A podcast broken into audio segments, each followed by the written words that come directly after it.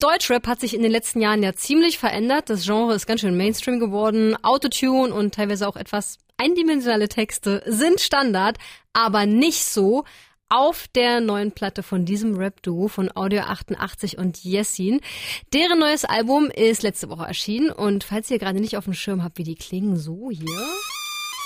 Bevor man etwas Dummes tut, muss man dumm denken. Unter ihrem Aluhut sind sie auch sowas wie Menschen. Und die neue Platte heißt Back im Game Volume 1 und meine Kollegin Sarah hat da reingehört. Hallo! Entschuldige, Mikro muss ich anmachen für dich. Hallo! Ach, hi, ja, hier bin ich. Hey, na, du hast mir auch schon geste äh, gesteckt, dass du Fan bist von Audio 88 und Yassin und dass du dich dementsprechend auch ziemlich gefreut hast auf die Platte. Ja, auf jeden Fall. Also die beiden gehören so zu meinen Top 5 im Deutschrap-Game und deswegen war ich so richtig hyped auf die äh, frischen neuen Tracks. Und äh, das alte Album Todesliste, das haben sie vor einem Jahr gedroppt und das war so eine Platte voller Abrechnungen, lustigen Wortgefechten und da war ein riesiges Highlight für mich, ein krasser gesellschaftskritischer Text auf einem Partybeat. Also ich würde sagen, die Latte für das neue Album liegt schon ziemlich hoch. Ne? Mm, extrem hoch und deswegen bin ich an Back in Game Volume 1 auch wahrscheinlich mit einer anderen Erwartungshaltung rangegangen, weil zuerst bin ich nicht ganz reingekommen, weil das neue Album ist schon ein bisschen anders als die vorherige Platte, wobei der erste Track zurück in dem Spiel drin, also der hätte auch auf der Todesliste stehen können.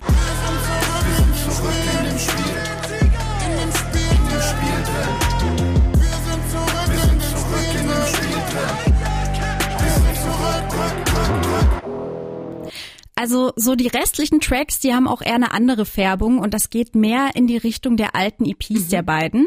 Ähm, es ist auch überhaupt kein Wunder, weil der Produzent, der ist Talky Talk und er ist sehr bekannt dafür, sich an vielen außergewöhnlichen Samples zu bedienen und der nutzt auch so Beats aus so verschiedenen Hip-Hop-Ähren und das mixt er gern zusammen. Deswegen hat die Platte auch so einen Oldschool-Einschlag und auch so ein paar soulige Momente, zum Beispiel bei dem Track High.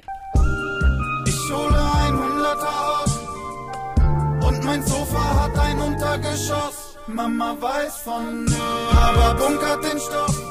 Also bei dem Song äh, kann ich mir perfekt vorstellen, was man dazu am besten tut. Audio 88 und Yassin sind ja also normalerweise ziemlich rough unterwegs, verteilen auch Ansagen.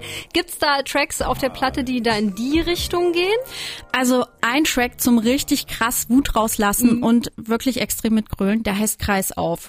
Wir haben eben schon mal kurz reingehört und auch mit Sarah drüber gequatscht, aber wir haben das jetzt noch nicht geklärt. ne? Du meintest ja schon vorhin, dass das Album eher an alte Tracks anknüpft, oder? Hm, Ja, weil die Beats, die sind auch so ein bisschen alte Hip-Hop-Schule, hat man so ein bisschen das Gefühl. Deswegen sagen Fans auch, das ist das zweite Normaler Samt. Das war das erste gemeinsame Album der beiden. Das haben die 2015 rausgebracht. Das ist ein bisschen ruhiger, aber dadurch auch zeitloser.